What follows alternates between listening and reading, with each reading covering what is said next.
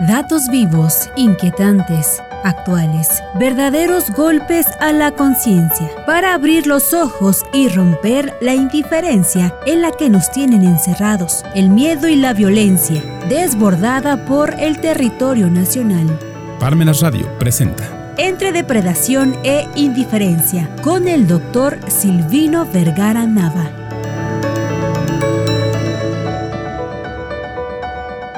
Muy buenas tardes, pues estamos ya en la última semana del mes de febrero para platicar respecto a que iniciamos la especialidad en Derecho Procesal Fiscal. Todavía hay, siendo la primera clase, pues todavía hay oportunidad de inscribirse. Son las clases los días martes y jueves por la tarde y bueno, pues esperamos que haya el interés para que puedan todavía tener, hay espacios para poderse integrar a esta especialidad en Derecho Procesal Fiscal y que, bueno, iniciamos con Teoría del Derecho, que es la materia con la que partimos para platicar respecto a esta materia del derecho procesal fiscal en general, que ya hemos eh, comentado durante muchas sesiones de este programa, en qué consiste el derecho procesal fiscal y que pues propiamente se ha expandido ese derecho procesal fiscal atendiendo a toda la serie de cambios, modificaciones que se han dado durante muchos años, pero particularmente en el año 2014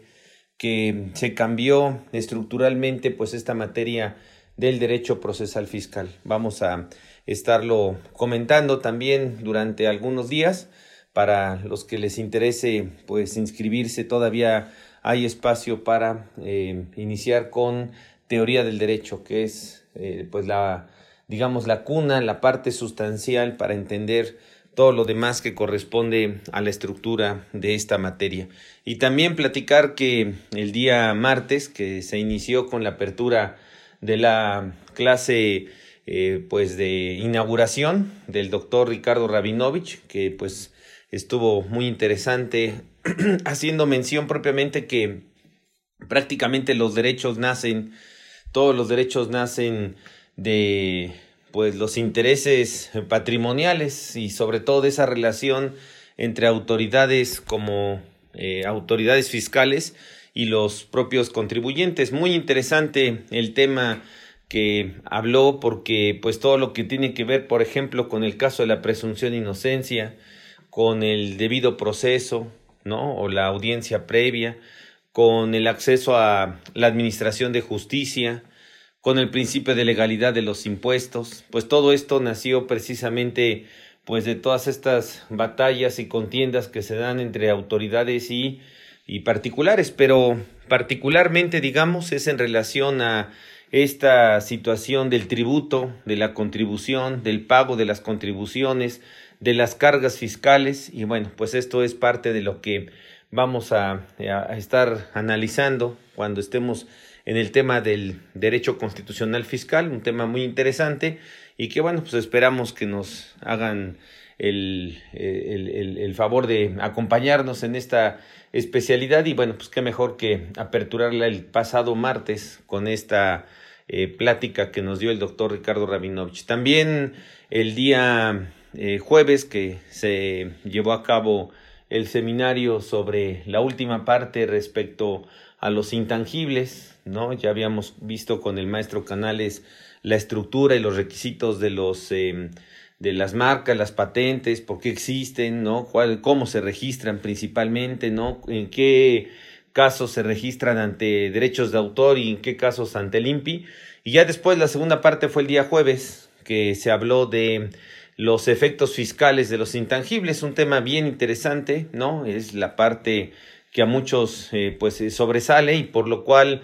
hay el interés pues de que de alguna manera exista esta posibilidad de hacer mención de los intangibles y sus efectos fiscales. Esto lo vimos el pasado jueves y después pues el día viernes comentamos respecto a dos eh, pues dos temas interesantísimos en relación a la clínica de amparo indirecto a cargo del el juez de distrito de la Ciudad de México en materia laboral, eh, Rodolfo eh, que nos hizo favor de, de platicar Rodolfo Guzmán, Wolfer, que nos hizo favor de pues platicar de lo que corresponde pues no a lo que dice la ley, sino exactamente a todos los diríamos los bisvirules, ¿no? El ABC de las contingencias para la procedencia del amparo indirecto,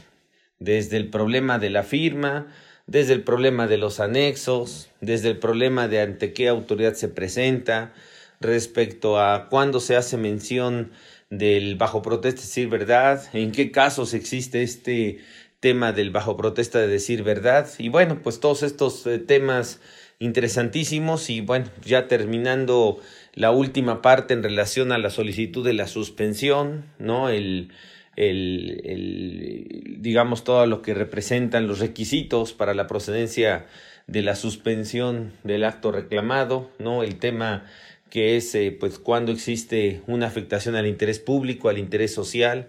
cómo es eh, necesario brincar esta barrera de que se sostenga que no hay una afectación al interés público, al interés social. Y bueno, todo esto lo estuvimos platicando durante el viernes y sábado aquí en Parmena Centro de Estudios, que bueno, estuvo muy interesante todo lo que correspondió a ese a esta parte que es el inicio del amparo indirecto, ¿no? El inicio con la personalidad, quién puede presentar en su caso el amparo, ¿no? Las pruebas que se pueden ofrecer. El día sábado pues ya se estuvo platicando de las pruebas documentales, la inspección, la prueba de inspección, el caso de las pruebas testimoniales, la prueba pericial. Bueno, pues todo esto fue parte de lo que se llevó a cabo el día eh, el día sábado de esta semana que ha terminado. Y bueno, pues todavía existen eh, temas muy interesantes que llevar a cabo. También platicó de su libro, La suplencia de la queja, un libro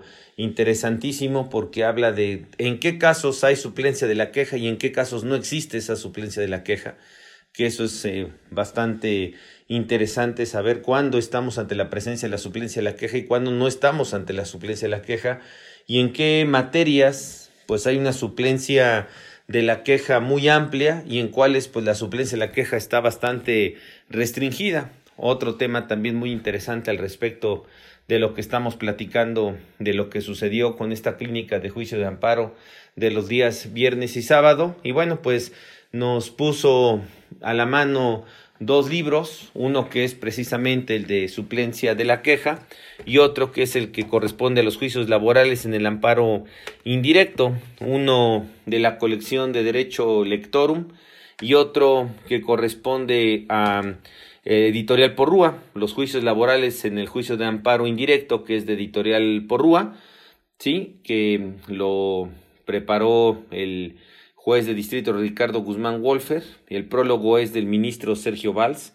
y en el caso de la suplencia de la queja, que es de la colección de Derecho Lectorum, pues también es otro libro que vale la pena tomar en consideración como consulta, sobre todo para eh, pues los casos en los que estamos ante la presencia de la, la presentación de un amparo indirecto, ¿no? Y estar conscientes pues de todos los requisitos y el tecnicismo que representa la presentación de un amparo indirecto. Tenemos los libros aquí en Parmenas a la venta y bueno, pues incluso tenemos aquí unos eh, pequeños cortos comerciales que nos hizo favor de preparar el, eh, el juez de distrito Rodolfo Guzmán Wolfer como estos, estas obras ¿no? de las que estamos hablando el día de hoy, que hacen mención de la suplencia de la queja y del amparo indirecto en los juicios de orden laboral, que bueno, pues también es muy interesante el considerar toda la serie de requisitos y la procedencia, ¿no? En estos casos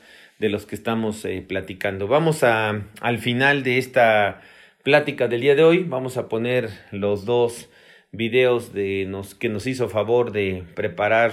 el autor de estas dos obras, Ricardo Guzmán Wolfer, que son interesantísimas y que pues el viernes y sábado estuvimos platicando y fue el desarrollo de estas eh, pláticas, de esta, de esta charla de viernes y sábado en la clínica de amparo indirecto. Pues muchas gracias a todos, estamos pendientes para la próxima semana y les agradecemos como siempre. Vamos a platicar la próxima semana de un tema muy agudo que es el que corresponde pues al Tratado de Libre Comercio, el nuevo tratado y los efectos que, están que se están teniendo aquí en México con este nuevo tratado. Lo vamos a platicar ya en la primera, propiamente el primer lunes de marzo, la primera semana de marzo. Vamos a estar platicando sobre este tema que esperemos que sea de su interés. Vamos a poner al final estos dos comerciales que nos hizo favor de preparar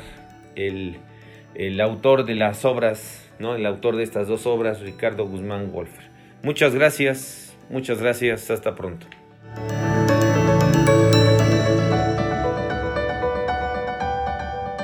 Parmenas Radio presentó Entre depredación e indiferencia con el doctor Silvino Vergara Nava.